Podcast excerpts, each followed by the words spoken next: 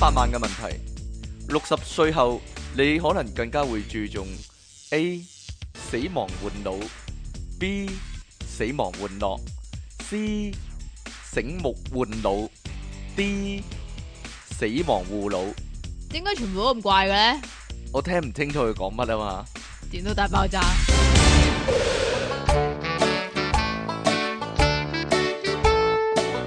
欢迎翻嚟 p o p u p c o m 嘅電腦大爆炸，呢度繼續有音樂情人出體傾，同埋你哋嘅苦悶人類救世主啊，即其利昂神啊，究竟 Dodo 姐講咩呢？有你冇人知嘅應該。有啲聽眾話俾我聽係死亡玩樂喎，死亡，死亡又點玩樂換唔樂哦咧？知道 或者死亡玩腦，死亡換腦，即係死咗就有換腦，係咪咁？唔知啊，，因為近來呢，有個大新聞嘛，話有個人呢做嗰個換頭手術啊啊，係唔喎，知同呢個有冇關呢？換頭即係六十歲以後，就要注重呢個換腦啊。好即係啦。六十歲之後就可能要換咗個頭去啦。係咪你咁啊，啊依家都應該要換咗個 腦你去應該要換啦，因為你你你唔換樣你唔啊夾啊，你唔夾啊，點唔夾啊？正所謂波大有腦，唔係波大冇腦啊嘛。咁啊，波細應該有腦噶嘛。 咁啊，但係咧，你個頭咧，可能就應該， 哎呀，講啊，冇嘢啦。哎呀，哎呀，好痛啊！即係你個波咧，可能就要大啲，係啦，配合你個頭腦，係啦。好啦，咁啊。 換咗對波去啦，好冇？唔知你啊， 啊啊啊啊啊！好啦，我哋講下呢個新聞啦。我先㗎，你先啊！呢、個你有冇啊？呢、個係人都有嘅，呢、個呢男個係人都有嘅男人亦都有嘅，係啦。男又有，女又有嘅，如果之前咧咪好興咧咩嘅反手領肚臍嘅，係啊，我哋講過呢個诶呢個反手摸肚臍，反手夾手機有嘅咩？反手夾手機，即係咧個手哦板啊，哦哦，我知啦，我知啦，用個手背嚟拎住個手機啊，係係啦啊，呢個黐線嘅，同埋正手揸波波，係啦，係啦， 嗯正手揸波波，就貨我啦，係係啦，仲有呢個诶鎖骨擺硬幣啊嘛，呢啲全部都 out 晒， 係啦，因為潮流係不停咁轉變嘅，嗯，潮流不停咁轉變呢，咁呢啲都係顯示女仔有纖細或者係消瘦嘅身材啊嘛，係咪先？嚇咁但係呢，依家外國呢，就興起一樣嘢、係咩咧？喎，叫大腿 眉啊，咩叫大腿眉咧？大真腿係眉，真係突兀啦， 完全唔知你講乜啊！真係即係大髀同埋盤骨連接住嗰個接痕咯，即係夾嚇唔係 gap 啊，係乜嘢啊？左右兩邊嘅 gap 啊，左右兩邊嘅 gap，啊好難理解啊！哎呀，系嘛？係咁啦啲名門同埋名模都紛紛趕上潮流咁樣樣嘅喎。嗯咁咧就啲名媛或者女星就包括呢個卡戴珊啊，鬼知同埋咩 Rihanna 啦。啊卡戴珊我唔識喎。吓，冇所謂啦。咁誒點樣 show 出嚟嘅咧？其實嗱，呢個係點樣整出嚟嘅咧？啊，首先你诶要坐低又或者跪低，嗯然之后咧就向前傾少少。咁你大髀罅嗰個位咧就會接咗條線出嚟嘅。係啦，咁就好似個大髀上面有條眉咁啦，咁所以咧就叫做大髀眉啦。大家想象下點樣做啦。即係我俾個提示你啦。如果如果你冇着褲嘅話咧，嗰個位咧就好似啱啱形成一個三角褲嗰個褲腳嗰位咁樣啊。嗯，係咪係咪咁樣形容啊？差唔多應該啦係啦，，係 啦。咁但係呢啲名媛同埋明星咧 show 出嚟嘅時候，有冇着底褲嘅咧？ 吓，因為我擔心佢條底褲太大咧，或者係四角四角褲咧就就 show 唔到出嚟啊？知唔知繼續啊係繼續啦啊，係啊嘛。咁人哋通常都喺船 P 嗰陣時先玩呢啲噶啦。，哦，即係着 bikini 嘅時候就會玩呢啲啦。係啊，咁仲有嘅喎，佢呢個叫大髀眉咧，有另外一個名咧叫咩啊？叫比堅尼橋啊。比堅尼橋係另一樣嘢嚟嘅，我諗。係 你講啊，比堅尼 橋，我鬼知你芭比橋我就知係咩嚟吓。比堅尼橋啊，唔係芭比橋啊。比堅尼橋係咩嚟咧？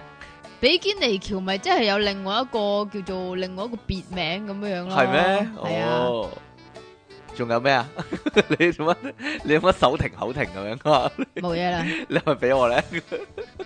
你想點咧？你真係冇嘢啦。通常你會講講，我講講下，你會搶咗佢噶嘛？我依家就搶你 啦！哎呀，咁其實咧，誒好多人跟風咁樣做啦。咁有人咧就認為咧呢個咧晒呢個大髀眉呢係比較正面一啲嘅，因為無論你係肥定係瘦呢，每個人都會有啊 嘅，但所以係呢咧就咁樣樣。如果你身材太過，醜個樣，我冇咁講啊。身材唔係咁好啦，咁你都唔咁就自會，暴其短啦。咁就唔會整上嚟啦，係咪先？都係啲好靚嗰啲人啊，係啲咩身材好靚嗰啲先啦。係咩？好啦，咁誒、呃你覺得呢？如果呢擋風玻璃俾人打爆咗呢，會係啲乜嘢嘢呢？哎呀，唔知喎。呢度咧有呢個高空雜物嘅事件啊，有 Ừ. 一個汽車嘅擋風玻璃咧，無啦啦咧，咵啦啦啦啦咁樣咧就裂咗，好似蜘蛛網咁樣裂咗啦。咁究竟係啲乜嘢抌爛佢個擋風玻璃咧？佢哋都好覺得好疑惑啦。但係咧現場嘅證據咧就顯示咧，擋風玻璃個裂紋嗰度咧上面咧係裝住係有一個呢個保險套嘅，有一個咁得意 condom 啊。即係喺用上面用過嘅， 佢話入面裝住一啲不明嘅液體喎、哎呀，究竟係咩呢？咁當地媒體咧都認為咧呢、個打爛擋風玻璃嘅兇手咧應該就係呢個 condom 啦。而啲網友就話：啊，有冇搞錯啊？定還是大陸嗰啲汽車嘅擋風玻璃渣啲呢？我就唔知啦。一唉個 condom 都可以係啦，整一個爆。 condom 已經整爛你嘅，真係嗱，果然係咁啊！因為咧睇翻呢個閉路電視嘅時候咧，大約上晝七點五十三分左右啊，突然咧有一個球狀嘅物體咧從高空墮下喎，墮下，然之後咧就打爆咗咧呢位咧姓劉男子架車嘅擋風玻璃上面噶，而咧個。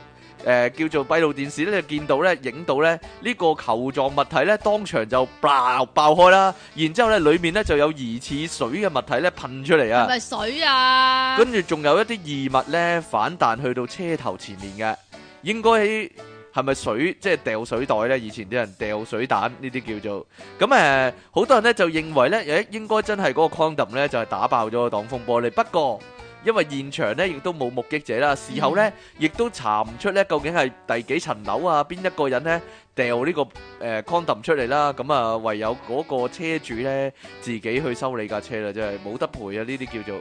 究竟係幾高抌個抌落嚟先至同嗯可埋以擋風玻璃唔係足硬嘅咩？夠啊應係該，啦，足夠去打係咧打碎一塊咁樣嘅擋風玻但係璃咧聽。講話擋風玻璃係好堅硬噶嘛？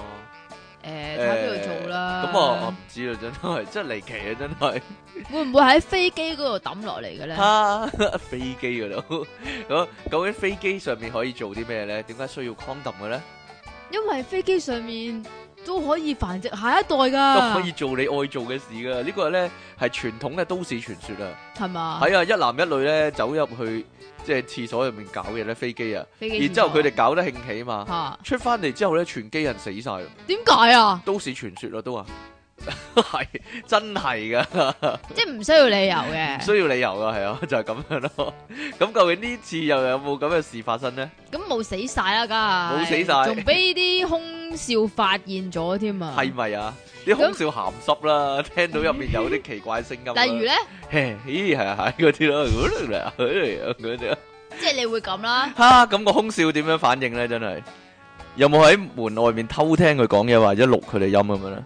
冇，佢淨係喺最靜觀尾，其變，佢淨係喺最尾咧，咪即係會介紹祝各我位哋旅途愉我快哋嗰嘅啲。航空已經抵達咗唔知邊度，祝各位旅途愉快，同埋祝之前入咗廁所 happy 嗰對乘客有一次快樂嘅繁衍咁樣樣啊，哈哈哈！即係 happy reproduction 咁。唔係 happy 繁殖啊，真係有快樂嘅繁殖。咁我相信佢哋一定好快樂嘅。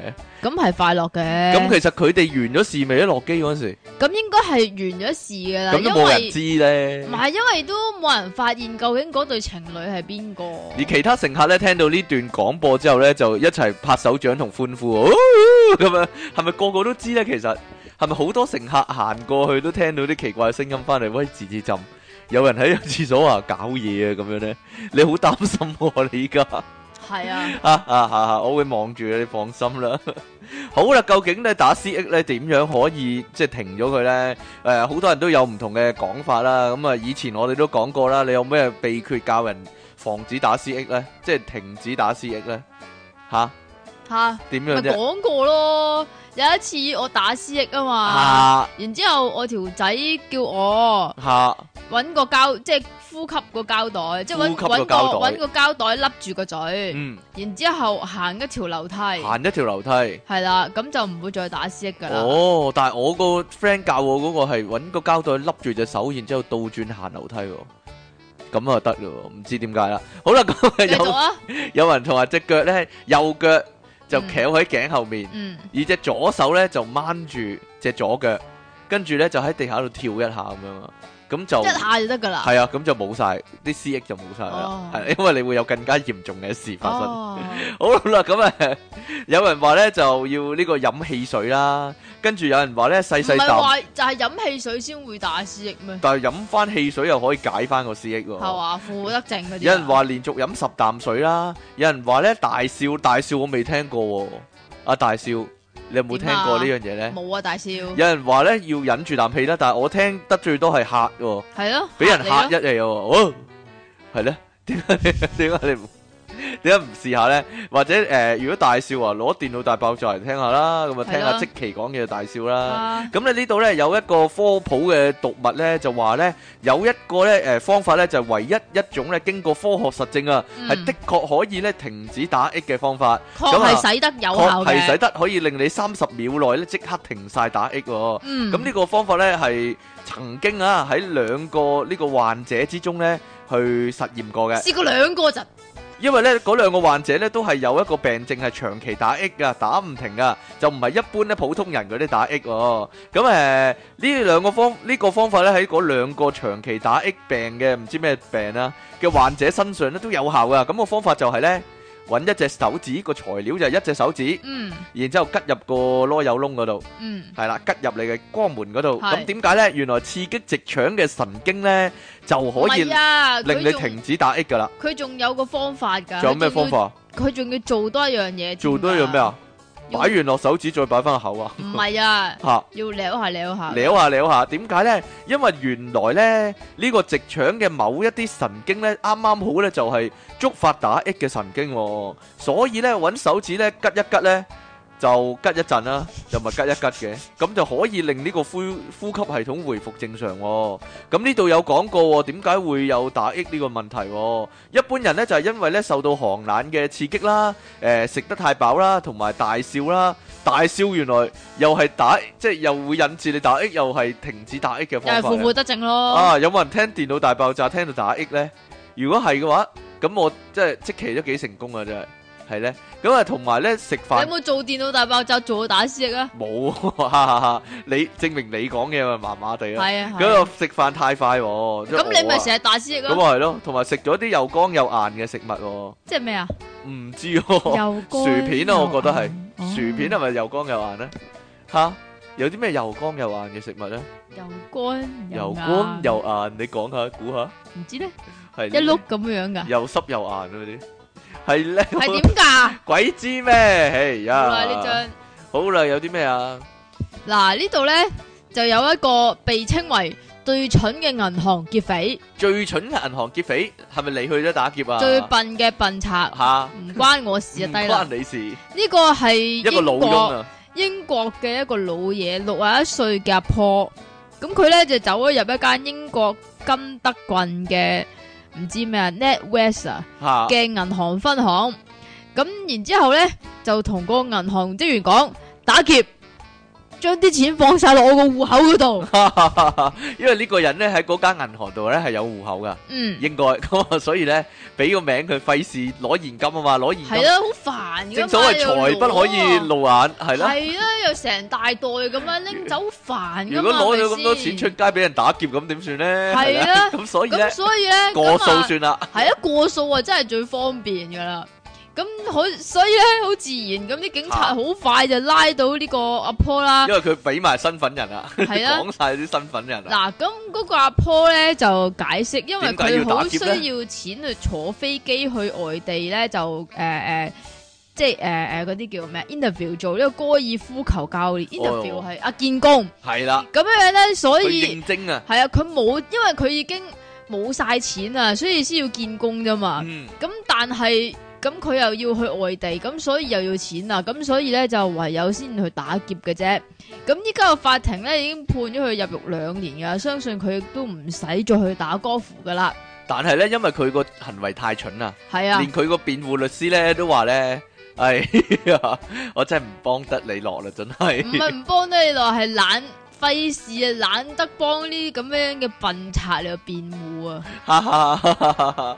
點解咧？因為嗰、個誒辯護律師話咧，即係話佢荒謬喎，真係 蠢得。荒謬。蠢到荒謬啊咁樣啊！咁誒，佢話咧呢、呢個愚蠢嘅行為咧個下場只有一個就係坐監啦你。啊，好啦，咁我哋成日知道咧呢、呢個俄羅斯嘅國民啦，嗯，被稱為戰鬥民族啊嘛，個戰個戰鬥力都係爆燈噶嘛，點解啦？啊即係赤手空拳打死紅人啦，又或者咧一個肥女人就可以拎起一條杉木啊嘛。嗯，咁啊好啦，呢啲 咧佢嘅往績啦，咁大人係咁勁抽啦，咁細路仔又點樣呢？呢個呢唔係普通嘅細路仔喎，仲要係幼稚園嘅小朋友喎。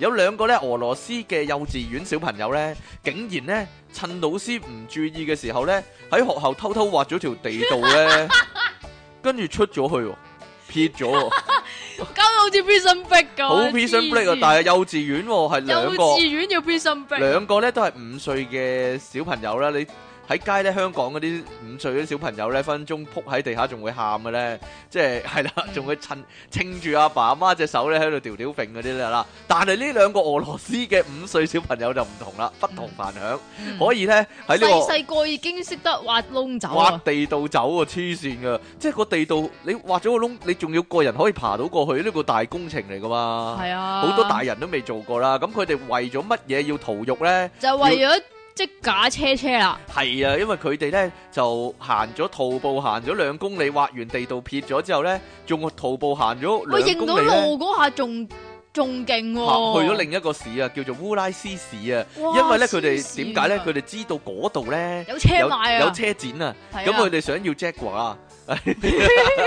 佢一去到車展嗰度咧，就同個女職員話咧。我要買車車。 我要買 Jaguar 咁樣，但係咧身上冇錢啊。咁誒、呃，結果咧嗰、個女人咧，嗰、個女職員咧聽到之後咧，就即刻聯絡警方咧，就帶翻佢哋走啊。因為幼稚園嗰邊咧見呢兩個小朋友失咗蹤咧，就即刻報警啦。咁誒、呃警察咧終於咧。佢哋自己即係俾個女人帶翻翻嚟啦，就唔使周圍揾佢哋啦。咁事後呢，兩個男童嘅家長呢都冇追究呢間幼稚園嘅責任，因為佢哋可能都知啦。只個仔曳咋嘛。嗯。俄羅斯嘅 人咧，由細到大都咁好咁勁抽噶嘛。嗯但係校方咧，最後咧都決定咧，將呢兩個男童啊，即係兩個幼稚園學生啊嘅阿 Sir 咧解僱咗啦。點解啊？因為開唔實佢哋啊。睇唔實佢哋，睇唔住兩個僆仔都睇唔住。教育當局咧，亦都咧誒、呃即係紀律處分呢個校長啊，真係唔知唔使啦。啊。我覺得係佢哋教育嘅成功嚟喎，會唔會係？我都覺得係啊。係咧，咁 醒，喂，大佬，咪就係咯。 又識得挖窿，係啦。又識得認路。因為香港啲細路，就算佢要。就要佢佢要挖窿走啊，都要叫阿爸阿媽幫手啊，真係。咪就係最叻嗰樣嘢係咩啊？佢知咩係 Jack 啊嘛？係咪啊？ 真係犀利，啊真係。 好啦，但係咧屋企嘅小朋友咧唔好學啊，真係， 算啦，香港學唔到啊，因為石屎地啊嘛，香港嗰啲，係啊，你你 俄羅斯嗰啲係泥地啊嘛，咁啊刮到啊嘛， 香港石屎地你刮唔到挖，唔到啊，要嗰啲突突突突唔係啊嗰啲轉先得唔噶，係啊，聽講香港下邊咧係花崗岩啊嘛，係，咯，冇可能掘到啦，係啊，所以掘唔到啊，嚇香港啲小朋友咧算把 啦，係咪啊？嗯，攞隻匙羹係掘唔到噶啦。係唔得噶。好啦，咁下一單係咩咧？下一單咧就關你事啊，你最關注嗰啲啊，關到鬼事哦，即係換腦，醒目換腦，係啊，你六啊歲係啦嘛，嘛？ 醒目護腦係啦，唔係換唔係護腦啊，護罩啊依家，護罩啊咩嚟嘅咧？系啦，咁即系之前咧，咪有個報告咧就話，即系男人咧就最中意 C 級啊嘛，C 級 C 啊 D 級 D baby 級啊，D 級啊應該係係最中意 D 級啊嘛。嚇。咁但係咧 A 級咧就係得票率係零個 percent 咧，唔知大家記唔記得啦？我記得啊，你而家但係記得我咪啦？話我冇乜所謂咯， 係咯，A B C D E 冇乜所謂啊。係啊係啊係啊。我個人唔揀擇嘅，係啦，咁但係咧，依家咧就有一個相反嘅講法咯喎，因為咧日本啊。怕日本咧有一個調查報告，佢咧就話咧，自一九八零年以嚟，日本女性嘅胸告嘅恐控告，嘅胸控告告不斷升級嘅波啊。波不斷升級，系啊，其中 A 級嘅比例喺呢三十五年嚟，由五啊八点六个 percent 大幅降到去五点三个即係以 percent，前有58.6個percent㗎，哇，即係以前細嘅，系啊，係啦但係依家呢，就好少啦。依家咧就變成得翻五點三個 percent 咁有啫。冇將呢個 A 級嘅 babies 列為呢個瀕臨絕種動物咧？咁應該都要噶啦係。咪啊？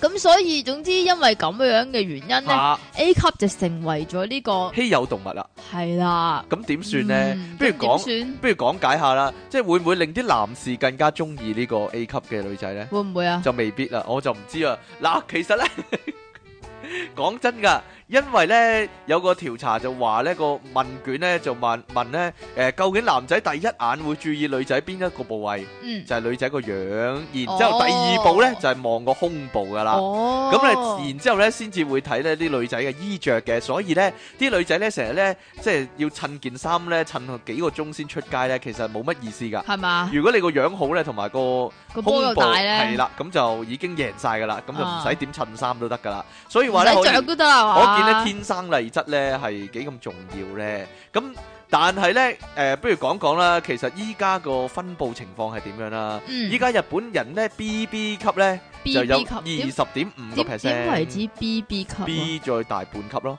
，C 哇！你真係好熟啊！鬼知咩我都唔知啊呢啲嘢。 ？C 級咧就有廿六點三個 percent，D 級咧就有廿四點一個 percent，而 E 級咧就有十六點二 percent，F 級咧以上咧都有六個 percent，即係話咧哇，F 級都多過 A 級啊。係咯，就 F 級多過 A 級啊， 會唔會 點算咧？係咪日本會唔會俾呢女教育沉咧係？咪營養嘅多得滯啊？唔知道啦，可能係都未定喎。飲得多人奶，有人話有人話飲人奶個飲會大啊嘛係嘛個？胸部會大啊嘛，係啊，我你唔知知道日本嗰啲嗰啲叫做叫咩啊小學餐咧，嚇嗰啲學童餐咧，硬係有個奶噶嘛。就係食大。人對波啊，係啊，嗯唔知道啦，咁呢個就 哈哈哈哈哈哈。哈哈哈哈哈，好啦，咁誒可能即期咧去日本咧有得發展啊，因為佢係嗰個一個瀕臨絕種嘅動物啊，喺係啊日本嚟講係係啊，啦好，罕有嘅。係啊，不過咧有日本人咧就認為咧日本嘅內衣咧都會刻意咧整細個級咧少少噶，點解啊？咁啊營造出咧擠出嚟嘅效果啊。哦，咁啊乍眼望落去好似好似升咗級咁樣啦。哦，咁但係其實咧，誒、實際上係比較細噶。但係有陣時睇啲片咧，大得得人驚啊，係嘛？係咧，好似兩個會點㗎蜜瓜咁掉咗落嚟咁係啊樣，誒係啦， 好奇怪㗎。有聲添㗎係唔啊 嘛？唔啊唔啊，嗰啲唔係好中意嗰啲， 係咩？正正常常仲好咧。係啊，好啦，咁喺你眼誒中正正常常，即係幾大到咧？唔知喎，咁啊。扮晒嘢。啊，好啦，咁呢度有個小嘅方法咧，去睇睇咧一個人係咪講大話喎。咁呢度咧有本書咧叫做咧，誒、又係嗰啲科學雜誌啊？唔係類似啦。呢、個人叫做理查德啊理查德，Richard Wiseman 啊，Richard Wiseman 啊。佢話咧，誒、呢本書咧叫做五十九秒啊，就可以咧改變你一世一生喎、喺一分鐘之內改變你一生喎、點一解分咧鐘？都唔使就講因為呢本書入俾面提到呢，如果要知道對方有冇講大話嘅話呢，大家試下啦。依你家、一生就呢，叫佢呢喺自己額頭上面呢寫一個 Q 字， Q 即係用手指寫啦係啦 IJQLMNOPQ 用你嘅手個 Q 大 Q 啊，要大 Q 啊，唔大要細 Q 啊，大街 Q 係啦。咁你就可以知道呢，佢究竟係咪中意講大話嘅人喎？頭先出體傾咧就自己畫咗自己啦，係啦，咁係一個反轉嘅 Q 嚟嘅。係啦。咁誒嗱咁，反轉嘅 Q 代表啲咩咧？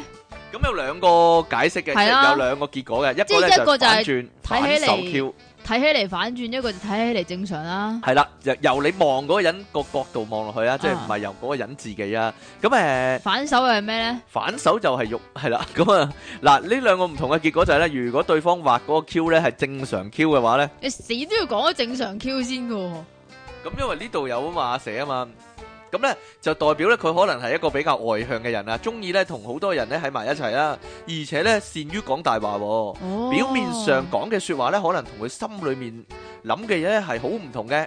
而如果對方咧畫嗰個咧係反手 Q 嘅話咧，即係反你啦，反方向嘅 Q 嘅話咧，咁佢咧就係、一個咧比較內向嘅人啦，唔善於咧唔覺咯人際交際嘅活動，係啦，我就唔嘛善於啦。即係你 seven 就冇朋友嘛，啊，我唔知啊，係喎，亦都較為老實 噶，哈哈因為咁咧，亦都唔會咧講大話嘅。哈哈哈咁啊，查德咧就提到咧，如果咧想要知道咧對方係咪講大話嘅話咧，咁就可以花五秒鐘咧做下呢個方法去測試、喎。係嘛，過去咧佢亦都咧喺進行過咧好多唔同嘅心理研究噶，例如說咧滿月當日咧嗰啲人咧可能會比較容易發惡夢啦，同埋咧十個咧令人咧輸到必勝嘅小技巧啦。我覺得呢個人咧。呢個理 查德咧，應該係一個好無聊嘅人 嚟噶。唔係佢講大話講得好叻，講大話嗰度咧，唔係喎，因為咧佢佢咧即係無聊到點樣咧？無聊到去調查下咧，啲人係咪滿月嗰日會容易發惡夢喎？真係嚇做唔咩？係喎，呢個係你個範疇嚟噶我個範疇噃，你你都應該做下噶喎， 你滿月嗰日有冇發惡夢咧？嚇！我唔記得啦，咁耐以前嘅咪事就係啦，哎呀，上一你次唔明我講咩啊算啦，上一次滿月都已經幾幾年前啦，係啦，好啦， 你唔明我講咩算啦，你唔明我講咩啊算啦，你唔明我講咩算啦，好啦，咁啊，點解新聞咁快講完嘅咧？係啊，你你係咪出咗事咧？即其地安神，頭先就八分鐘嘅低能， 頭先有八分鐘，咁依家都係廿五分鐘，你平時講到一個鐘嗰啲新聞，咁點啊你想？啊，咁算啦，追討下即其地安神啦。如果各 位唔係一樣八個你想如點果啫？各位覺得呢個新聞唔夠喉嘅話咧，咁就追討即其地安神咧，叫佢講翻俾你聽係。啊係啊，叫佢自己講俾佢聽，或者咧叫佢咧點啊講？將呢個 A 罩杯咧拎出嚟，係啦， 嚇拎出嚟跟住 點啊？你調查 研究一下咯，俾大家低能研究一番，係啦。咁究竟咪越嚟越少咧？咁香港個數字又點咧？我想知。真唔知喎。係啦，我眼前咧嘅女性咧就一百 percent 係 A 罩杯啦，嚇， 但係唔知全香你眼前得一個女性啫嘛。咁啊係喎， 咁啊唔唔知全香港又如何啦，真係。好啦，咁誒，喂喂喂喂喂，誒，我我我啱你先咧點啊？冇嘢啦，欲算言又止咁樣樣，你想點啊？ 算啦，係唔講啦。講啦，啊，唔適合喺呢度講，我遲講啊啲，啦，我遲啲同你講，講啦。 等啲聽眾唔知，等啲聽眾唔知啊。係我之前咧落街買嘢咧，撞到我細佬啊，啊 撞出啦，唔係見到我細佬啊，跟住我細佬話咧，叫我咧唔好喺直播嘅節目入面咧講咧啲聽眾講啲乜乜乜乜嗰啲啊，佢話好冷門喎， 佢話咧唔係話我們啊。啊佢話你講一兩次好啦，以後都唔好再講啦，因為咧有另一個節目咧喺五十一區做噶，咁嗰個節目咧哦啲人咧係咁不停講咧，有啲聽眾柴佢哋台啊，又話佢哋唔入題啊嗰啲咧，講咗成大半集啊，係咩？而咧連續講咗四個禮拜啊，咁得意？跟住我細佬話誒搞到佢以後唔聽星期六嗰個係啦區嘅節目喎。哦。然之後係啦，佢話星期日起碼有題目喎、 然之後星期六咧係不停講呢啲喎， 類似係，結果成個節目都係講呢啲啊， 係啊，嗯，咁我依家都開始懷疑，其實真係有人整鬼你啦。真係有人整鬼我啊嘛，嗯撩下我咁係樣啊， 咁我唔講啦，以 後咁唔講啦，呢段使唔使 cut 啊？即其大人，啊即其利昂神，咁啊，cut 翻落黑森林度。 你講噶啦，好啦，咁啊，我講少少先啦，講少少 啊，今次電腦大爆炸咧，一百七十三集咧就講呢個浮誇，直頭咧係講緊即其利昂神啊係。咩？咁但係點解會有呢個題目你唔係有咧？唱出嚟嘅咩？你說我是浮誇吧，會唔會爆啊？爆晒啊哎呀，算啦。 咁啊有一日咧喺旺角咧行街嘅時候咧就其實見你可唔可以真係唔好爆咪咧？我點教你都係爆。依家冇爆啊，爆啊，依家冇啊。係 啊，咁啊有一日咧喺旺角咧同阿即其利昂神行街嘅時候咧，咁就見到有個電信商嘅二拉架嘅廣告啊。咁咧佢就咁樣寫嘅，佢話咧嗯一個月費只需二幾幾咁樣咧，就玩盡 WhatsApp、Facebook 咁樣啊。講不過我平時玩唔到嘅 咩？講到好似咧一定要幫襯佢咧先可以玩 WhatsApp 啊同 Facebook 咁樣，係啦，即係如果你唔幫襯佢嘅話，你嗰哦係啦啲 Facebook 同埋就唔可以 WhatsApp 咧玩盡係啦，玩唔盡嘅，玩唔得盡，係啦，玩得少少或者嗯玩得邊係啦期嗰啲。玩得一個 percent 嘅玩啫。唔知道咁，我即時個心諗咧吓，乜我玩 Facebook 同 WhatsApp 一定要佢批准嘅咩？定係一定要幫襯佢先玩到咩？例如我幫襯另一間咁玩唔玩到嘅咧？咁樣玩唔盡咯，玩唔盡，係啊，要玩盡咧係啦就一定要幫襯嗰間啦。係啦，咁佢究竟佢想誤導啲咩人咧？不如唔知你咧可唔可以話俾我聽咧？唔知道係咪有啲阿嬸出誒手機嗰時咧，就想玩盡 WhatsApp 同 Facebook 咧？係係啦，即係同嗰啊知道啲哥哥講，我要玩到 WhatsApp 同埋我要玩盡， Facebook 唔係啊，我要唔玩盡 WhatsApp 同 Facebook 啊係咁個樣。哥哥就會同你講啦，嗱你平時用嗰啲電信商咧係玩唔盡玩唔盡㗎係啦哎嘅，用我哋咧先至可以玩 盡。有啲有啲闊太同個哥哥講，我要玩盡佢咁樣，我要同你玩盡佢咁樣啊！嚇，冇嘢啦， 就係蘇寧男啦嗰個 人。 啊， 好啦，究竟有啲咩浮誇嘅嘢咧？我覺得咧，通常廣告嗰啲咧都好浮誇噶。咁我哋一陣咧慢慢講啦，依家休息一下先啦。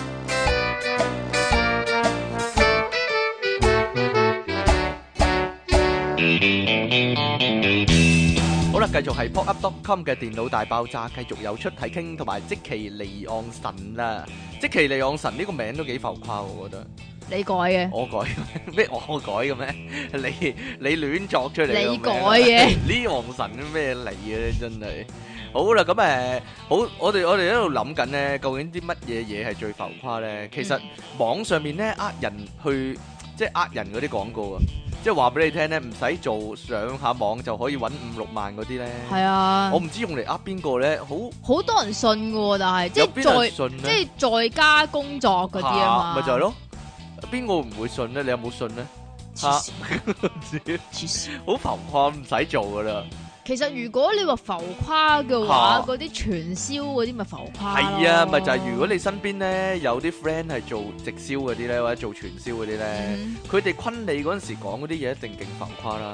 係啊我，我我仲要咧好嚇唔使做噶啦，係咯唔係唔係嗱，即係咁樣樣嘅。嚇啊佢咧通常咧就會一一班一班咁樣樣，即係好似一個聚會咁樣去係啊 sell 嚟噶嘛，仲要做晒實驗添嘅喎，即係嗱呢啲貨品有幾好啊，呢啲有幾正係啊啊係咁啊樣係樣啊啊，但係其實佢哋係即係佢哋係玩踢人入會啊嘛，係其啊。實同賣貨品係冇關噶嘛，咁賣完貨跟住咪踢佢入會咯，唔係基本上係踢人入會噶嘛，即係你昆人嗰時都係叫你嗱，其實賣貨就賺得唔多噶，你嗯你咧幫手昆多啲人入會咧先賺得最多咁樣噶嘛。啊唔係，因為我咧真係噶，我有啲 friend 咧，中學嗰陣時咧我中學已已經經做呢有啲啊做啦，係啊，因為佢哋唔知聽咗咩講座，講座翻嚟咧又哦喺度學晒嗰啲人啲口吻嚟到講啊，嗱呢啲啊，呢啲呢啲蜂蜜丸啊，喉嚨痛啊最啱噶啦，我嗰晚喉嚨痛啊食咗一粒啊，即刻冇事啊，啊咁類似呢啲啊，咪成日都係咁講呢啲嘅。嗰係啊啲健康產品嗰啲啊嘛，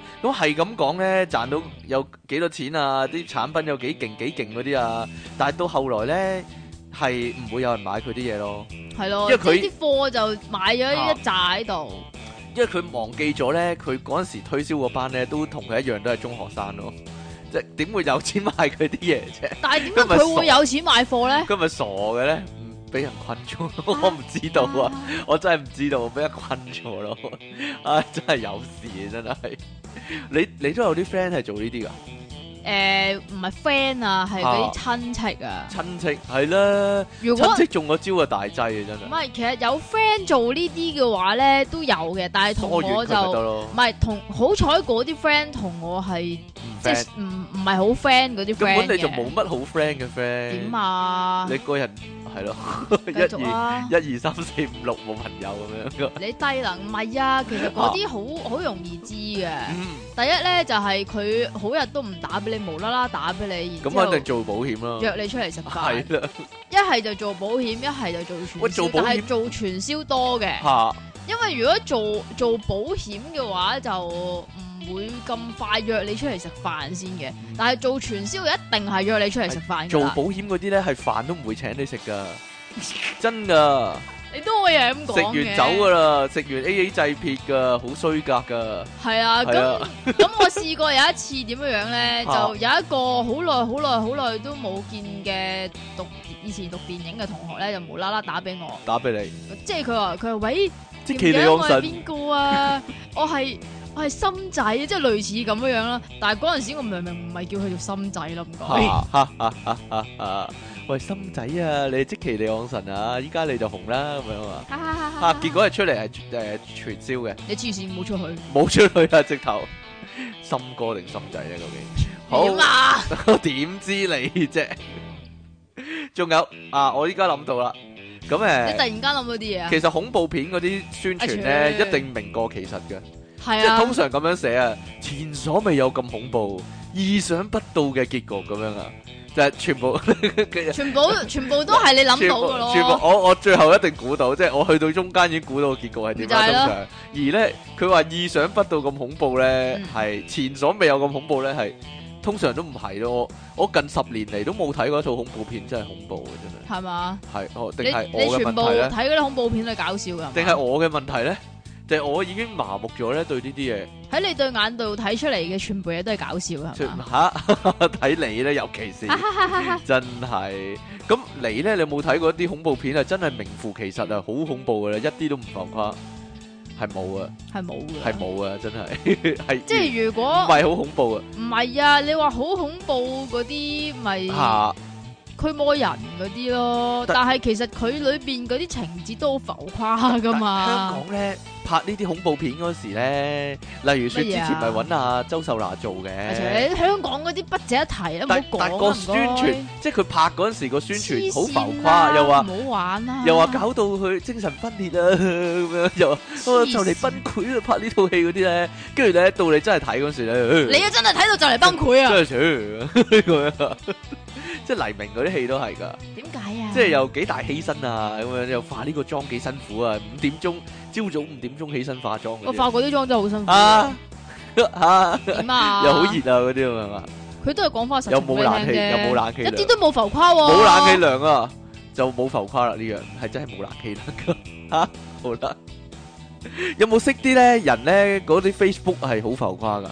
即係點啊？喺 Facebook 識啲人係好浮誇嘅，一係咧就喺 Facebook 度咧耐唔耐咧就認屎認屁啦。哦我今日又去咗邊度遊船河啊，好多靚女啊嗰啲。一係咧就話自己咧落咗級咧就識咗好多條仔啊，有錢仔啊咁樣有啲啊。唔使咁樣樣嘅，嚇好浮誇嗰啲咧，嗱，你講第一類就係成日去船 P 嗰類吓，啦，即係全部相都係船 P 嘅相啦。係啦，全部相都係一係船 P，一係旅行，吓。船 P 旅行，船 P 旅行冇噶啦。系啦，佢嘅同埋人生仲有一就樣係嘢呢船 P 旅行同啦，埋仲有一樣嘢咧，就係誒嗱，我有個朋友咧就誒、近排先至 at 翻佢 Facebook 嘅嚇啫，近排佢 at 翻我 Facebook 之前係咁樣住咯咗交嘅咁講唔係即係你之前講啦，頂，即係之前冇佢 Facebook 咯，即係嚇以為佢冇 Facebook 啊以嗰為佢啲，係唔存在，唔係唔存在啊。跟住 at 咗點咧？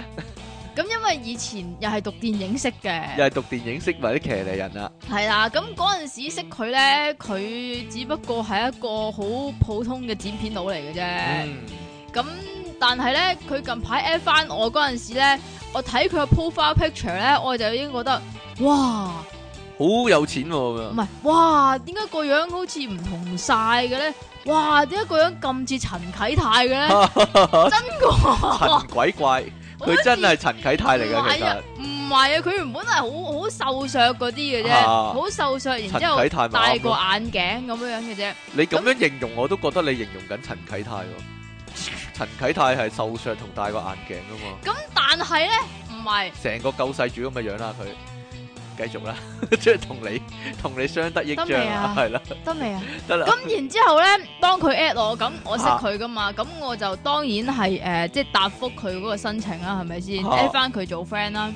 咁跟住 at 咗佢做 friend 先睇到佢啲相噶嘛，嚇跟住睇到，哇！你原本唔係好瘦嘅咩？依家啲腹肌，哇有八嚿咁多、喎。八嚿腹肌，點解咁浮誇咧？跟住睇起相，哇！去去嗰啲地方咩愛琴海啊，哇！去嗰啲相，哇！全部都係佢佢船發 B 生咩事呢攬女啊嗰啲，佢發生咩事咧？咁你有冇哇你有冇知道先？真唔知咯，唔知呢道個個迷 咯，冇嘅，冇答案嘅呢件事係，我冇答案，我你唔諗問點佢。話問佢，哇！你你你發生嗰啲咩巨變啊？但我咁諗啊呢啲唔係浮誇咯，因為佢即係做咗鴨啊 嗰啲啊，即係練咗啲腹肌做鴨嗰唔通啲，我唔知，有啲闊太請佢我唔知，去愛總之佢全琴佢全部相都係旅行船 P 攬女，海嚇。旅行船 P 攬女就係咁啦。哦，做鴨啊，應該係做鴨。你問下佢啦，喂。問下佢點入行嗰啲啦，係係啦，咁 或者咧係咁咧，全部感情事都寫晒去 Facebook 嗰度咯，令人覺得佢嘅感情生活係多姿多彩嗰啲咯。係 嘛？係啊即係冇咗條仔唔得，冇咗條仔唔得！啊，即係咁樣對我都有嘅，咁樣大家平你等係咪道理嗰啲。講緊嗰個啊，唔係講緊嗰個啊，講緊好多個啦，係你你唉得你學你咁得一個 friend 兩個 friend 嘅咩？我唔呢係啊，啲相識滿天下噶嘛，我呢啲我講緊我哋都識嘅某一個 common friend 啊，某一個算啦 common，friend 冇嘢啦好，common 啫呢啲嘢。係啊，係太啦 common 啦，咁啊，一係咧就會即係就係咧自己對嗰啲世事嘅睇法啊，係啦即嘅係感想啊，即係俗稱嘅政治陽具啦，都唔係喎，都唔唔係啊係啊對世事咯即，係世事，即係依家我先知道原來敵人嘅敵人就係自己嘅朋友啊嗰啲咯，或者咧估唔到咧即係信咗一個人咁耐，原來佢都係出賣你咁樣咯，類似呢啲啊，繼續啊即係好似咧世事都俾佢睇透、睇通、睇透嗰啲啊。啊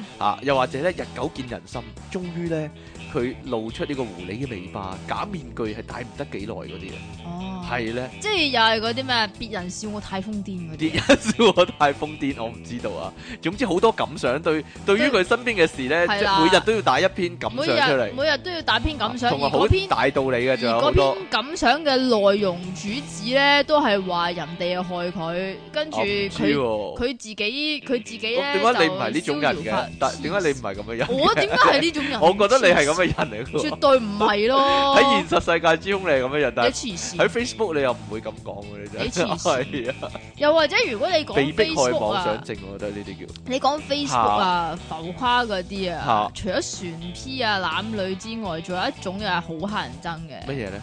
食物啊。食物影好多食物相，你都好興嘅喎。唔係啊，嗰啲全部咧都要係某某名貴餐廳嘅 high tea 啊，嚇又或者某某金箔蛋糕啊，係啊某某名貴餐廳嘅金箔蛋糕啊，嗰啲，嗰啲啊，總之最名貴嗰嗯啲，啊，跟住又話邊個邊個請我食啊嗰啲，真係多謝晒，類似嗰啲係啊，係啦，。咁啊，好正常啫，呢啲都你唔好咁講啦，得 罪好多人。你我諗成個 Facebook 有講浮誇啫，有50我個覺得佢哋浮誇 啫，得有未50個 percent 嘅人咧，俾你得罪咗啦。好啦，不如講下呢啲啦，冇邊啲啊同自己冇關嗰啲啦。蝙蝠俠同 Iron Man 邊個浮誇啲咧？吓不如你評下你啦。 總之有錢就是浮誇。哦，我覺得 Iron Man 浮誇啲喎，反而點解你講呢啲咧？你你唔講嗰啲咩蛇精男嗰啲蛇咧？精男。 唔好講呢 啲啦，即係紅十字會話，即係自己有好多錢嗰 啲啊嘛。哈哈哈哈啊，唉唔好講呢啲唔啦，講呢啲啦係啦你講翻你 Facebook 唔係唔係你你嗰啲 Batman 嗰啲啦，Iron Man 浮誇啲，我覺得，Iron Man 浮誇啲，係，因為你你自己睇下佢整咗幾多套盔甲攞嚟爆喎。係啊，係咧，蝙蝠俠最多都係揸架 揸車咯，揸呢個金色嘅林寶堅尼出街啫，係啦。咦，唔係喎，講揸車就蝙蝠俠浮誇啲喎，唔好講笑，即係佢因為哋佢個兩命個根喺架車度啊嘛。嗱，即係咁樣樣。其實佢哋兩個嘅命根咧，都係一啲機械嚟都嘅，係機只械不過係一個就係車，嚇！另外一個就係着上身咁解啫。但係唔係啊，因為 Iron Man 咧啲盔甲係自己整噶嘛。吓，啊阿啊，蝙蝠俠嗰啲就係福伯係啊嘛黐筋，唔係黐筋費曼整嘅。咦係喎，新嗰套係係咯，即係依家嗰套啦。其實係分開兩個人嘅，而如果古老嗰啲古古舊嗰代蝙蝠俠咧，其實全部都係福伯整嘅，好似福伯個，好似係全部福伯整，但係依家係分開咗兩個阿伯啊嘛，一個黐筋費曼，一個福伯啊嘛， 係啦。咁啊，阿蝙蝠俠自己咧就唔使整嘅，係啦，係啦。蝙會唔會蝠俠自己咧就掟錢出嚟嘅啫，咁我唔知喎，因為咧聽講話咧喺呢個正義聯盟入面咧，蝙蝠俠咧都係其中一個世界上嘅天才啊，同阿 Iron Man 一樣，不過佢自己唔唔整係啫，吧？佢有咁嘅講法，天係才，佢啊，邊方面嘅天才啊？溝女嘅天才。切 咦，佢兩個好似喎， 係，啦，咁有係女有都想錢，咁有錢啊啊嘛，仆人街啊哋又人哋有錢啊亂咁嘛掟錢，啊啦，係女都想啦，但係唔係阿蝙蝠俠咧就話咧自己咧係表面上要好似花花公子咁啊，隱藏佢咧呢個即係警惡鋤奸嘅身份啊，夜晚先至化身呢個罪惡嘅黑星啊。即係夜晚先係啦坐監嘅但係啫 Iron。Man 就表裏一致噶，哦，佢係啦，佢佢啲即係裝備又浮誇啦，佢個人本身又浮誇啦咁樣啦。好啦，咁誒、呃我見到咧嗰啲建制派嗰啲議員咧去開會咧嗰啲咧有晒道具啊，係嘛？就係整晒紙板嗰啲咧，其實係為咗講一句説話啫。嗯，佢起身講一句説話就 show 嗰個紙板啊，show 嗰啲道具咧，我我我我都唔知點解要咁做咧。其實根本冇人理佢噶嘛，即係連曾玉成見到都搖頭嘆息噶嘛。 咁點解要咁做咧？真係 嚇、我我要剪布咁樣嘅，又把好大嘅鉸剪咧係，啊跟住有條布咧咁樣噶嘛。我要好似咁樣剪報咁樣，其他議員咧望住佢笑咧，但係佢自己覺得有冇問題咧？佢佢唔係覺得自己好佢，自嗨咯，佢咪覺得自己好威咧，又好有型咧？但係其實其他個個都傻嘅都傻仔咁樣， 有個傻佬同我做同事真係醜噶啦咁樣。其他人咁樣諗嘅喎，佢係咪真係唔知人哋咁諗咧？冇嘢啦，我我幻想下啫。係嘛？係咧，你覺得咧？你你評論下啦，不如你評價下啦。冇評論啊，對呢啲真係，啊，我唔覺得嗰啲係浮誇啊， 嗰啲係咩啊？傻，嗰嗰啲係有問題嗰。啲係傻蝦， 咦，你咁叻嘅？我去過一啲人咧結婚擺酒嗰啲咧，都好浮誇噶。一道菜一兩道菜就要入去換一換衫噶啦。嗱一呃嗱有啲咧就係嗰啲婚宴浮誇在啲衫啦，係啦，啊係換女衫啦淨。係女仔啲衫啦。嚇有啲婚宴浮誇在咩咧？浮誇在佢嗰啲中場插入嗰啲節目啊，嚇，有啲咩節目咧？有司儀噶嘛？有司儀咁呢個梗係啦。嗱，有啲咧就係、個新郎哥咧就啊好多好多花神要搞變下嘅。魔術咁樣。個新郎哥唔知做咩事，得閒又出嚟講兩句愛的宣言，得閒又唱兩句情歌，仲要自彈自唱嗰啲係咧。咧，要表演下，好似當咗呢一個 show 啊，當咗一係啊個表演節目咁啊。點解要咁做咧？跟住個新娘就企喺個台上面狼居居咁樣睇就咗，好開心啦，就係啦隻手又喺好度心捻啊下捻下咁樣啦。啊，好冧啊，好開 心啊！高啦高啦，跳啦跳啦咁啦咁啦，係啦，點解要咁樣做係啊，咧？唔知嘅個問題係佢哋其實冇人注意佢哋換換咩衫，冇人想睇啊，基本上咁冇人但係想睇佢哋哋換咩自衫嗨咯，好離奇真係。因為有時啲人咧當自己係明星咧，好奇怪真係。你幫我喐一喐個 mouse 啊，唔該。會點 㗎？喂，唉啦，唔係啊，嗰個嘢喺度搞搞震啦，啊唉， 又好奇怪真係，唉。不過講開去飲咧，其實咧唔單止啲新娘新郎浮誇噶，嗰啲阿嗰啲阿媽咧請俾人請去飲嗰啲阿媽都好浮誇噶，將全屋嗰啲首飾啊、金銀珠寶嗰啲咧掛擺晒晒身擺晒上身。我真係想知咧，佢夜晚黑翻屋企嗰陣時咧會唔，會攰嘅咧？喂，如如果遇到賊佬咁點算咧？又係咧， 即係點算咧？啊，唔好啊咁樣呢，定係要佢哋要收埋喺第二度咧？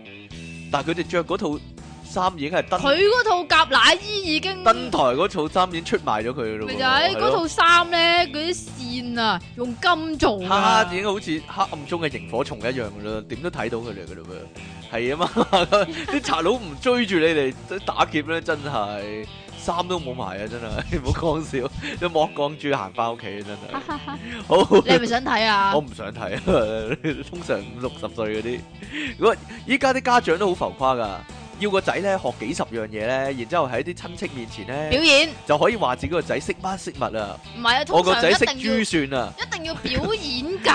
表演咩？咧？表演珠算咁好悶啫，表演拉小啊塔塔塔提塔琴，拉小提琴冇人想睇喎，但係其實但係通常，但係通常嗯簡單嚟講，都我唔想睇要㗎嗱，我出體傾唔想睇，我都唔想冇俾睇我睇，但係要 㗎，即係要咧，啊，我好即係叻咧啊咁樣啊，即啊係你個啲仔好叻啊，我個仔又冇用啦咁樣就。唔係，係我個仔，你個仔好叻啊！我個仔係冇用啦，淨係鋼琴八級啫啊嘛，誒彈俾你哋聽啦咁啊！你個仔啊叻啊，我個仔啊冇用啦，淨係溝到十條女咋咁樣啊吓？ 呢啲仲威我覺得係 咧，即係唔使學其他噶嘛，係啊，係啊，係啦，係自啊！己識彈鋼琴有咩用啫？溝條女識彈鋼琴都有用啦。好啦，唔好講呢 啲啦。嚇，不過我成日想提等日有朝一日咧，如果佢個仔咧細個嗰時咧，咪係咁參加啲 playgroup 啊，係 啊，學十幾廿樣誒、即係乜乜乜咩乜嗰珠啲心咧，算啊？去到中學嗰時變咗不良少年就好睇啦。係嘛？系咧，我以後唔學鋼琴啦，咁樣啊，吓 做咩啫？唔係佢不良少年都有翻啲咁上下，有翻手，藝，係啊！唔知啊，即係佢就算入到社團，佢都可以做彈會鋼計啊琴彈嘛。鋼琴入 到社團我可講以珠心算打算啊，盤係嘛？係啊 入到社團，入到社團會唔會要即係即係喺得大佬面前拉下小提琴、如下賓咁樣啊？唔知道喎，可能得喎，可能呢招得喎， 係啲啊，大佬傾生意啊嘛，係因為啊！可能啲意大我利條我條僆係啦。鋼琴八 級㗎係咯，可能意大利啲黑手黨啊，同佢哋交易毒品嗰時，佢佢條僆出嚟彈下鋼琴咁樣啦，誒、柴可夫斯基喎咁樣，佢可能即係有共鳴啊，嗯，生意都做得易做順利啲啊啲，係啦， 即係係，我諗可能得喎。好啦，唔好講呢啲啦。最浮誇嗰啲，我驚成日驚咧，即期講埋咁嘢咧，會得罪人啊！系嘛？係咧又係我啦。最浮誇嗰啲廣告係啲咩咧？嗱，第一個健康產品廣告。嗯，講到咧，你食咗咧就曉飛天啊！即係咧，好似阿喬寶寶咁咧，呢啲係咪健康產品啊？诶，即係本來頭耷耷嘅，一食咗咧一就飛勃勃衝啦天去啦，係啦， 一飛變咗超人嗰啲，變超人喎、幾浮誇你話 真係係咪真係變超人啊？都講技術噶嘛，你好試啦下咯。啤酒廣告。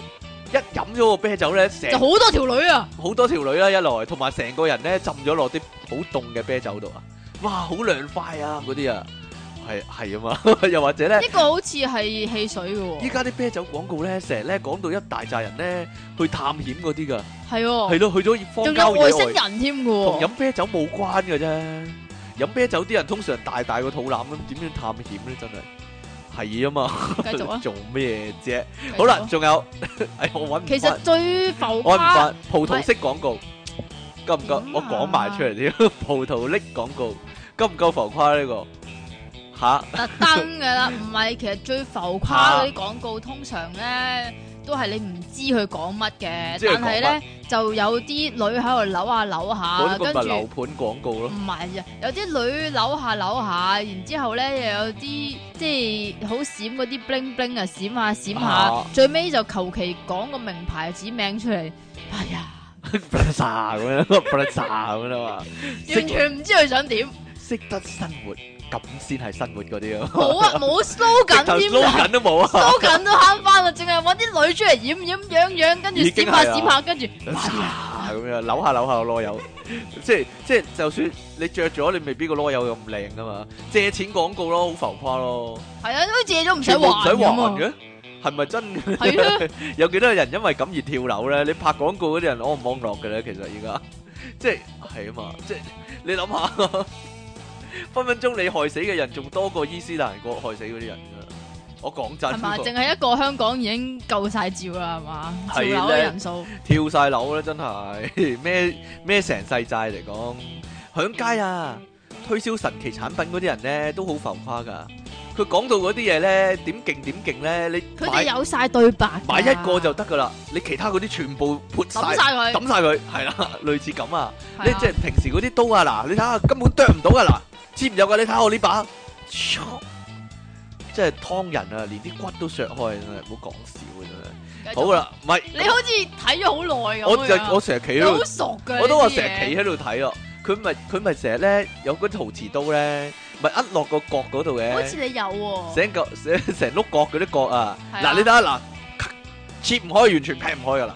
你睇下我呢把一片一片咁樣，啲藥材咧咪好堅硬嘅嗱，呢啲咧直頭切藥材咧切片都仲得啊咁樣啊，係咧我繼續啊，我有諗過去做噶，係啦，我把聲似嗰啲人啊嘛，因為係啊係啦，你去做實好多生意啊我把聲似嗰啲人然啊之後嘛啲，師奶啊，啊你啊真係好搞笑啊啫，啊你啊好似陳錦鴻嘅啫，俾個啊折頭嚟啦啊咁 啊，啊啊啊喂喂喂，韓劇入面咧唔係直頭韓劇啦，韓劇就咯，好浮 誇。嗯，入面咧嗰啲超級富豪咧，通常咧嗱有幾個特質啦，後生啦、靚仔靚仔啦、，闊佬喎，係啊，仲要闊佬嗰度抵死喎，係啊，啊一擲千金啊嗱，呢度你中意啊，成間鋪頭買起佢啦，咁樣啦，仲有唔知點解好專一仲嘅喎，好專一，仲好浪漫啊！係咯，但係現實世界嘅超級富豪係點嘅咧？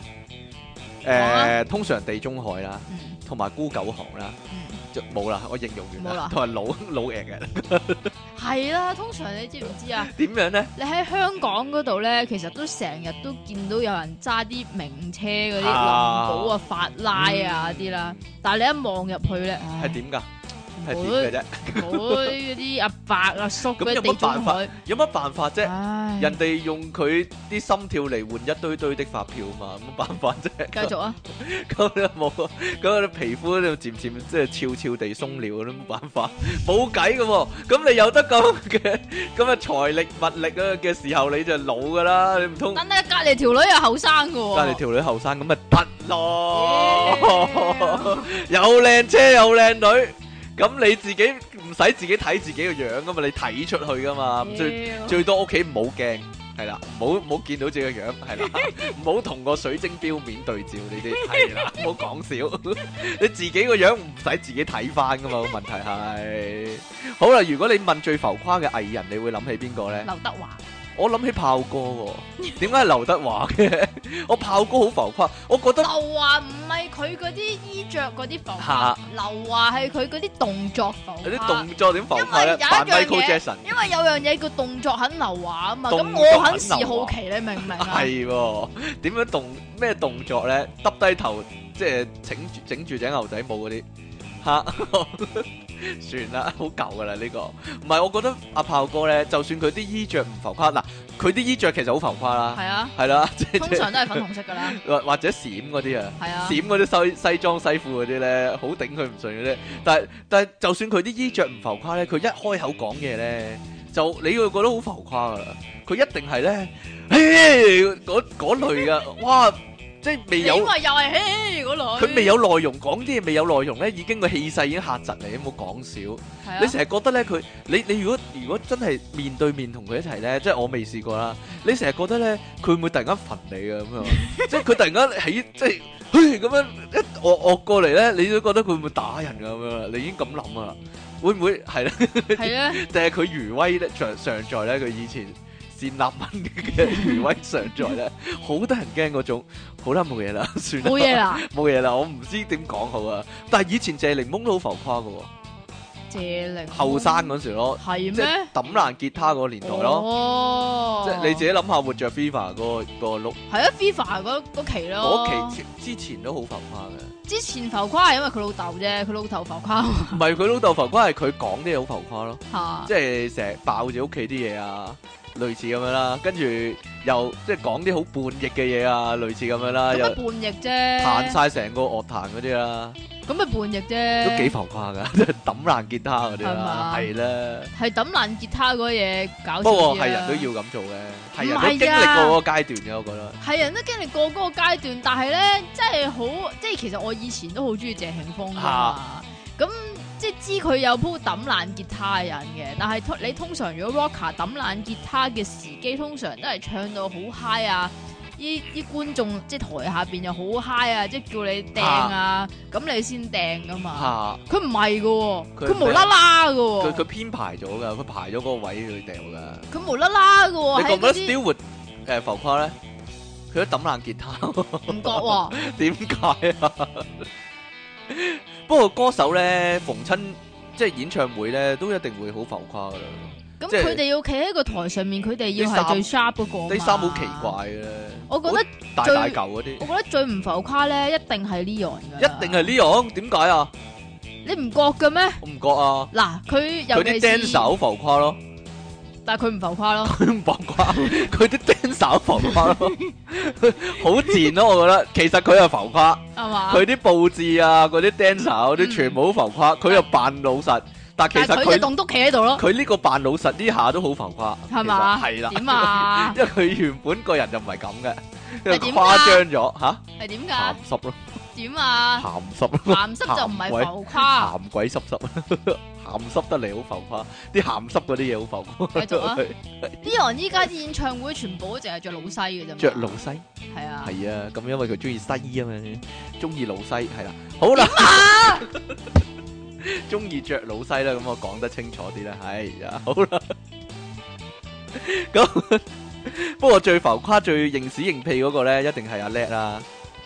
同唔同意啊？呢樣嘢呢個係好後生嗰陣時已經幾係時咁都啦，係浮誇係啦，認屎認 屁，浮誇唔係啊！佢成日標榜佢咧有陀飛輪帶啊嘛，係啦，咁又啊你點啫？自己幾識生活咗。第二個咧浮誇嘅咧就係積淇啦。點應解該關咩事第啊？一個就阿叻啦，第二個就積淇啦，吓冇嘢啦，唔係，其實我覺得我外國嗰啲親戚咧，吓點樣咧？好浮誇。點樣浮誇法咧？我有個表弟好啦，啊，你講啊，你繼續講啊。點啊？你去邊啊？點解我要唔理你先？點解要咁做先？咁我行開一陣都唔得，唔你得可以㗎繼續講嘢嘛？哎呀，唔可 以咁嘅誒，樣。好啦，咁點樣咧？你啲親戚點浮誇啊？咁一咧大劈咁樣，唔點一邊度一大平？親戚咧，啲親戚唔知啊，你講啦，你講啊，冇嘢啦，你講，你形容一下你嗰啲親戚點樣大平法我？唔知啊，唔知啊。吓點樣 啊？你親戚點浮誇？咁我澳洲有好多親戚噶嘛，咁我有個表弟啦，咁我嗰個表弟咧就以前好細個三歲嗰陣時見過一次嘅啫，咁嗰陣時我三歲，佢仲係 B B 仔啦吓吓，咁好啦，咁今次去翻去澳洲咧，咁啊見翻嗰個表弟啦，咁然之後咧嗰、個表弟咧第一日我見到佢嘅時候，你估下佢係着咩衫嘅？着咩衫啊？嗱，我咪有張相咧，咪誒係嗰啲英兵嗰啲裝吓嚟吓吓嘅。！佢着嗰件啊？佢第一日就係着嗰件衫啦。哦，佢為咗見你先咁着啫，係嘛？平時佢唔着到咁噶嘛？誒，或者我唔知道啊，應該係啦，佢中意你嘅，佢暗戀你好耐噶啦。點啊，黐線。啊！啊啊跟住跟住，但係我發覺佢好似嗰陣時差唔多日日都要着住一啲好似去飲咁樣樣即嘅係衫，奇裝異服嘅衫，又唔算奇裝異服嘅，但係我係覺特別得靚嘅衫。係啊特別靚嘅衫咯啊，我覺得係特好別多靚花嘅神衫嘅咯。尤其是佢係中意草軍服嗰啲人啊嘛，咁、所以佢當嗰啲軍服係即係便服誒、呃當褸咁着着褸咯，咁啊樣，哦，我又覺得好似好正常咁喎。咁好似外國嗰啲人好知好興係咁樣軍褸啊嘛，係但咪係咁嗰啲㗎軍褸係真係俾御林軍着嗰啲喎，係呀，好奇怪， 點解要咁樣咧？佢係咪平時都係咁噶？唔係淨係你哋去嗰陣時先係咁噶？我就係唔知佢平時係咪咁你而家咯，因用為視像會議揾 下佢，喂，你點啊？而家咁佢又係咁嘅係樣可能啊，佢都係又係咁咁樣。嘅樣就着犀翻利。着翻嗰啲衫，戴翻嗰頂帽啊翻有嚟，冇其他特異嘅親戚咧？唔係，但係佢咧就佢屋企咧都，我覺得都好浮誇嘅。點樣咧？佢嗰間屋咧就都幾大間，兩層嗰啲啦啊，仲要係咧喺一個叫做 corner 位咁樣樣啊嘅。ờ, 總之你去到嗰度地方，你唔會唔認得佢間屋，即係雖然外外表上冇乜嘢咁樣啊啦。跟住咧，我我知道嗰間屋咧嘅前身係啲乜嘢嘢？鬼屋嚟嘅唔係啊，係咩啊？原來咧佢前身咧係嗰啲示範單位嚟係個示嘅，範單位嚟啊，所以特別靚噶係嘛？ 應該係啦。哦，咁啊，佢哋使唔使自己裝修過咧？因為佢本身示範單位都好靚啦嘛。唔知道，但係咧，佢裏邊咧浮誇嗰樣嘢咧，就唔係啲裝修，唔係啲咩，係咩咧？係好多雜物。係好多雜物嗰啲雜物咧係一包二包咁樣排晒喺度，好、啊，多好多一棟二棟咁樣樣嘅喎。嗯，好似搬完屋未執過咁樣。但係佢哋已經住喺嗰度好耐㗎啦。哦，嗰啲嘢咧，仲要即係佢誒，你知外國嗰啲屋咧，咪有啊好多個偏廳啊嚇嗰嚇啲嘢，嚇擺到成個偏廳都係咯。嗯哼嗯哼，即係未拆過咁樣啦。係啊，咁如果多但係雜買咗好多知㗎喎啦，。如果多雜物就浮誇，你屋你間房都好浮誇啦，哈哈哈超！超多雜物，你真係。好啦，仲有冇啲咩可以講啊？呢個澳洲嗰啲 friend 冇乜啦哦係嘛？澳洲嘅親戚最浮誇咪就係我嗰代揸嗰啲車咯，我嗰個表弟揸嗰架車啊 Ben 跑，跟住我表姐揸嗰架車啊 BMW 跑，有錢啫，唔係特登浮誇哇嘅。真係本身就有，本身得呢架車冇辦法，黐線冇得揀仲啊呢要叫仲。要兩架都係開房嘅真係，咪唉，即係呀相比起我嚟，唉，咁你有車牌真係？先嘅首先，咁梗係啦。唔係，首先要有一個老豆，首先，不如有錢嘅老豆。咁又唔係嘅，靠自己啦。你傻嘅，你都點解啫？一定係靠老豆噶？你先咁諗咧，冇用唔係冇用嗰啲人咪一咁定係諗，靠父幹嘅。冇用嗰啲人咪咁諗咯，有用嗰啲人咪靠自己。咩梗唔啫係 啊，你知唔知啊？我老豆阿媽有咩留俾我啫？誒，樓都係自己買噶啦， 咁啊點點樣啊？靠父幹？唔係啊，即係嗱，你諗下，你諗下我一樣諗嘢。緊啊，諗咗我表成世啊我表姐啊即係嗱，我唔係講佢哋壞話啊吓，即係佢聽呢如個果節目啊，可能即係如果你咁諗嘅話，可能係一件幾浮誇嘅事嚟嘅。係我表姐係做一個大學嘅圖書館管理員，啊，但係佢揸車翻學校，佢係揸 B M W，你話幾可能咁浮大誇學咧？嘅圖書館管理員好有錢咧，點會揾好多錢咧？哦我可能係啦，係我咧，孤陋寡聞。係咧，你點知啫？因為咧，嗰、個可能係霍格華茲大學嘅圖書館管理員繼續啊，變出嚟啲嘢。係啊，繼續。好啦，，咁我想知咧，依家嗰啲補習嗰啲廣告咧，其實想點啊？點解啲補習阿 Sir 啊、Miss 啊嗰啲要當明星咁宣傳咧？其實啲中學生係咪真係識佢哋嘅咧？不如你可唔可以話俾我知啊？我點知啊？其實中我又唔學係生中係咪學真生係識嗰啲咩陳 Sir 化學無敵咁樣嘛？ 即係黃 Sir 數學一流嗰啲，精通英文嗰啲，我係咪係咪真係識嘅咧？啲人我真係想知我嘅點知啫。啫？其實邊個會理佢哋咧？ 其實影到啲相咁樣鬼五馬六咁樣，咁你要吸引啲學生啊嘛。鬼知佢哋係邊個咩？我咁連你求其一個 hea 叔咁樣樣，你都唔想上佢堂啦。係咪基本咁樣上啊你去補習啊，你都唔會理以前補習，你會點會理邊個係阿 Sir 邊個係 Miss 啫？識咪得咯啲嘢。唔係嘅，咁但係如果你中學嗰陣時個 Miss 靚女啲啊，咁你上堂都上得開心啲啦，係咪先？唔知啊，咁私人補習咧最好就， 如果要個啊 Miss 靚女啲，又全部 serve 你嘅話，咁啊最好私人啦。有時咧喺街見到嗰啲咧勁浮誇嗰啲人咧，真係真係唔知佢哋想點嘅。琴日我哋就見到個呃係啦，尋晚見到個男人咧，我形容下個樣啦，嗯成身黑西裝嘅，上面咧有圖唔案係，等下嘅，先，係啦，個黑西裝上面咧就要有一條一條銀色嘅絲嘅，嗰啲圖案係啦。係啦，見嗰個西褲咧，同嗰誒嗰個西裝褸咧係同一套嘅，成個套裝嚟係嘅，啦，套裝嚟一嘅。樣個圖咁案㗎。然之後對鞋咧就係黑皮鞋，但係要有窩釘嘅，有啲窩釘嗰啲銀色窩釘閃下閃閃下嗰啲令令嘅，一路行一路嗒嗒聲嘅，一路嗒嗒聲，跟住咧行下行下咧，我哋見到咧佢就向兩個小朋友咧一齊行唔嘅。係你你最你漏咗最重要嗰樣乜嘢咧？佢係戴住粗框黑眼鏡粗框爆黑炸，眼鏡爆咗頭，係啦究，竟佢做咩嘅咧？我成日我我嗰刻以為佢，咦係咪拍緊嘢咧？係咧，係啦。但係其實係拍緊佢嘢咧，造型嚟嘅呢個係佢隔離咧就有兩個學生哥喎，靚仔咁樣。咁其實我我開頭諗佢係咪拐帶嗰兩個靚仔，定係點啊？欺騙嗰兩個靚仔唔知啲咩？其着實得。咁浮其實誇佢嚟拐大僆唔仔，知啊，其實定係訪問咧，電視台訪問僆仔咧，但係冇 cam 嘅喎，冇又乜都咪嘅冇，喎我就好奇怪咯。跟原來佢係問路嘅，跟住佢又問另一個學生妹，跟住係佢咩又撇咗啦。係啊，係啊，我見到啊。跟住係究佢竟問路嘅咩？係應該問路噶，應該問路噶。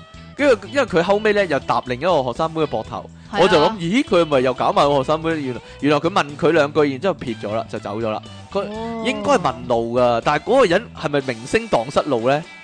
係邊個嚟嘅咧？究竟嗰個人好奇怪，即係正常人一定唔會着呢啲衫出街係嘅，啊嗱，即係炮哥就會着嗰啲係衫啦，啦，類似炮哥咯。嗯我我個心諗，咦，炮哥咁樣㗎，係啊，個碌都似嘅，似嘅，其實佢係炮哥嚟，應該嚇，直頭係炮哥着嗰啲衫着咗出街，嗯就係咁嘅樣啦。究竟嗰個人係想點嘅咧？唔知道，誒，又或者咧，有陣時嗰啲人個髮型係勁浮誇啦。你喺香港就好難見到大爆炸頭啦。嗯不過有尖不甩頭啦，咁尖不甩頭算唔算浮誇呢？尖不甩頭都算浮誇，但係你知唔知依家嗰啲尖不甩頭通常係出現喺邊啲人身上啊？喺邊啲人身上西裝有咯，我見唔過。係西裝友，係乜？嘢呢？ 係賓賓啊！我幾驚你講賓有啊， 賓賓，即係男嘅賓賓，唔係啊，係女嘅咁賓賓。離奇，係點啊，解會有咁嘅事啊？係真㗎，你知唔知點解點啊？解啊？因為咧，依家賓賓咧嚇興 J Walk 啊，嚇，咁就扮呢啲啦，係啊，好離奇啊！真係，喂喂，講衣仲要係以前嘅 J Walk X Japan 嗰期嚇嗰啲啊，嚇嚇嚇嚇，喂，講衣着嗰啲呢，勁大個黑超呢，即係遮咗半塊面嗰啲呢，你覺得呢啲浮唔浮誇？我覺得幾誇嘅喎都。我阿媽成日都係咁嘅。哈哈哈哈哈我淨係覺得又有嗰啲誒誒大大個黑超遮晒成個眼，然之後咧戴嗰啲太陽帽咧又遮埋遮個面成嗰成塊啲，面嗰啲啊！嗰啲就浮誇啦。我有一次呢，去游水呢，見到呢 有個人呢，成塊面呢罩住咗，我幾驚啊！嗰、 個嗰個飛虎隊嗰個面罩，但係呢，仲要仲要衰過飛虎隊面罩，係哦肉係色噶，連個嘴都冇埋噶，冇我埋個嘴啊，我好驚啊真係。點唞氣有啊？橡皮人啊，好哇，我幾驚啊，嚇死人啊！嗰啲叫大媽面罩、大媽泳帽嗰啲叫做好好得人驚。嗱，不過咧有陣時咧，你喺你喺旺角咧就會見到一啲咧，你一眼望落去就會估佢係 band 友嗰啲咧，嗰啲打扮就勁浮誇啦。系嘛？係啦，全身黑皮褸、黑皮褲嘅，個頭咧就成個夏韶聲咁嘅，係人都知你夾 band 啦。不過我估好多其實係冇夾 band 噶， 其實唔係夾 band 噶。 你覺造型得嚟咧？嘅你啫。覺得咧？係咧？你覺得咧？你有冇見過呢種人先？我淨係見過有啲女着衫咧，嚇！通常都係一套嗰啲咧，一嚇望就知道佢哋喺邊度嚟咯。呢啲唔係浮誇咯，呢啲係唔係工啊，作所需咯。唔係工作所需啊，係係咩呢你一望埋去，尤其是佢哋通常咧都會，通常都會隔離有個男人翹住嘅。 係啊，咁咪工作所需咯。工作啊，係乜？嘢啊？不如你明示我啦，好唔好啊？人哋係闊體啊，闊太啊，哈哈哈哈哈！咁喺邊度嚟咧？咁啊，梗係某個內地地方嚟嚟啦啊，，嗱喺你講內地㗎嚟啊，你咋？講 啊，成日都係咁樣。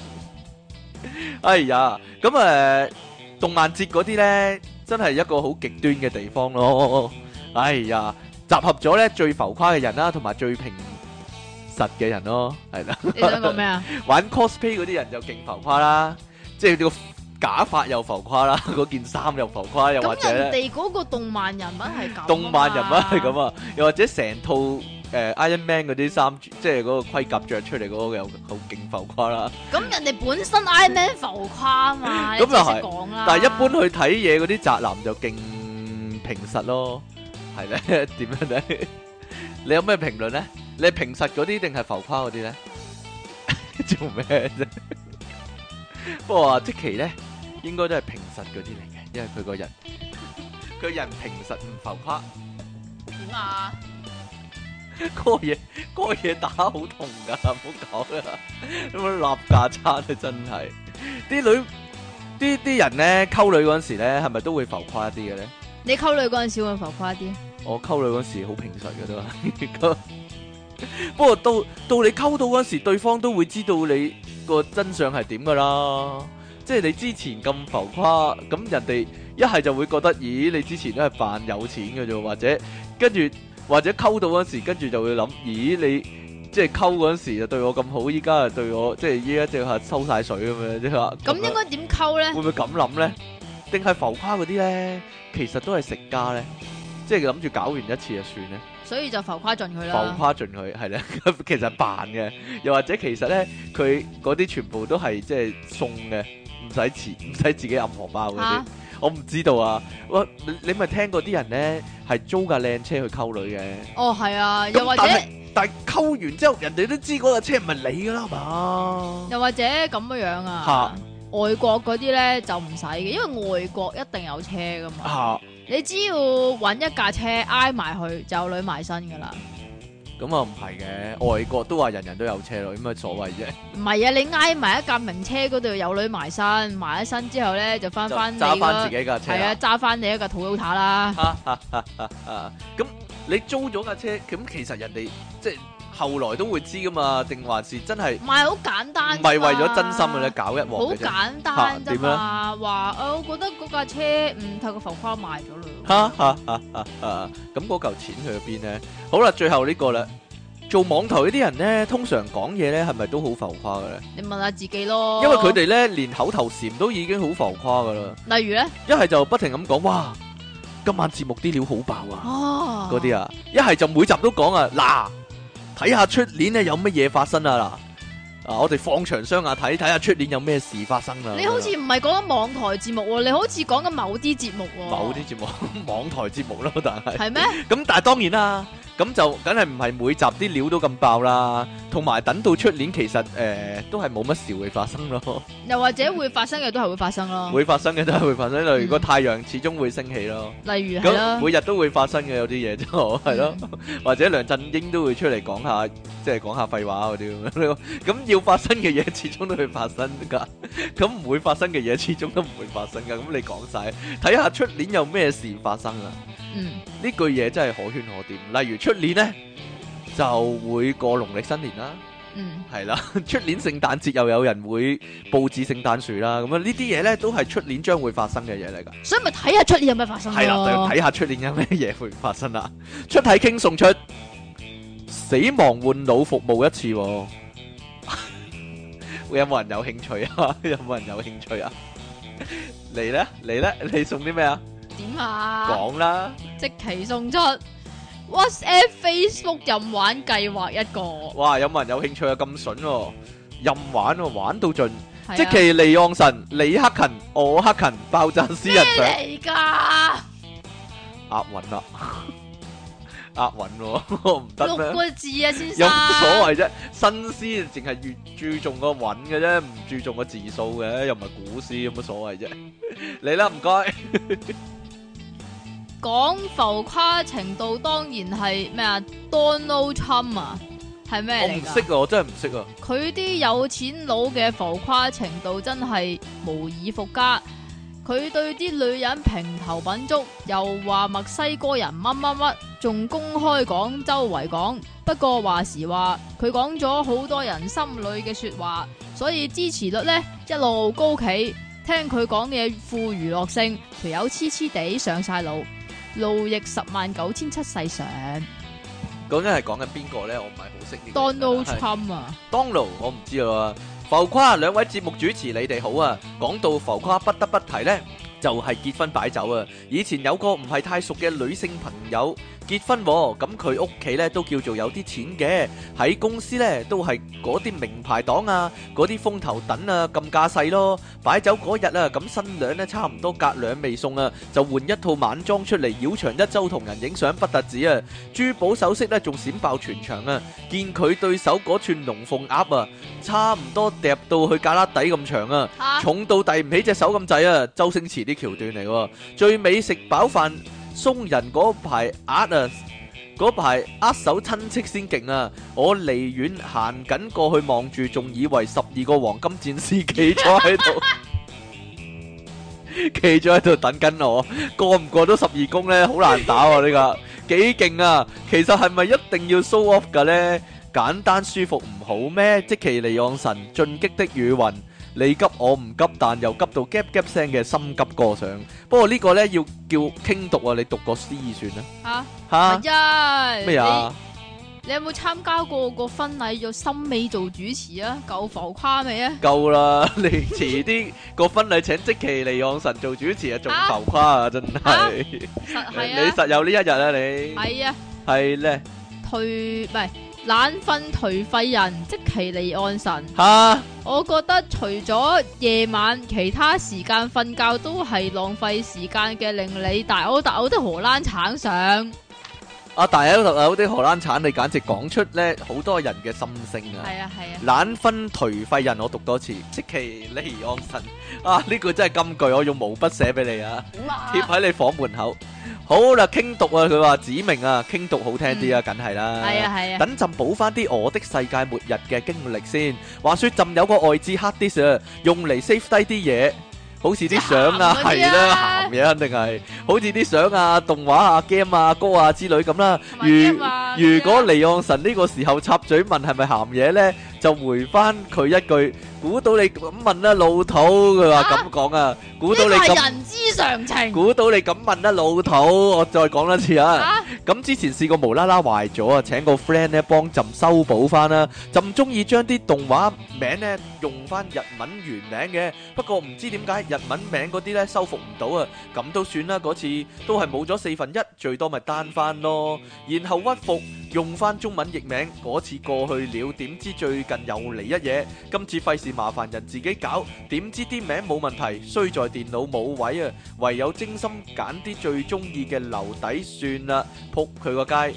冇幾耐又嚟虧多次，今次又俾翻嗰個 friend 搞，點知佢部腦 read 唔到舊嘢啊，整唔到，oh shit，冇晒啲嘢啦，冇啦，拜拜誒講粗口啊佢最後，仲諗緊點算好嘅神合耳壁冤上，佢叫哦你讀喎，讀咗 咯。佢叫你讀你喎。想我點啫？真係好啦，咁今次節目時間差唔多啦噃，咁下個禮拜我哋再講一你睇講，下，唔好理呢啲，講啲咩題目好咧？下個禮拜即鬼期知啊，你講啦，鬼你知啊，你用誒你用回音講多次啊！鬼知啊！好啦，拜拜。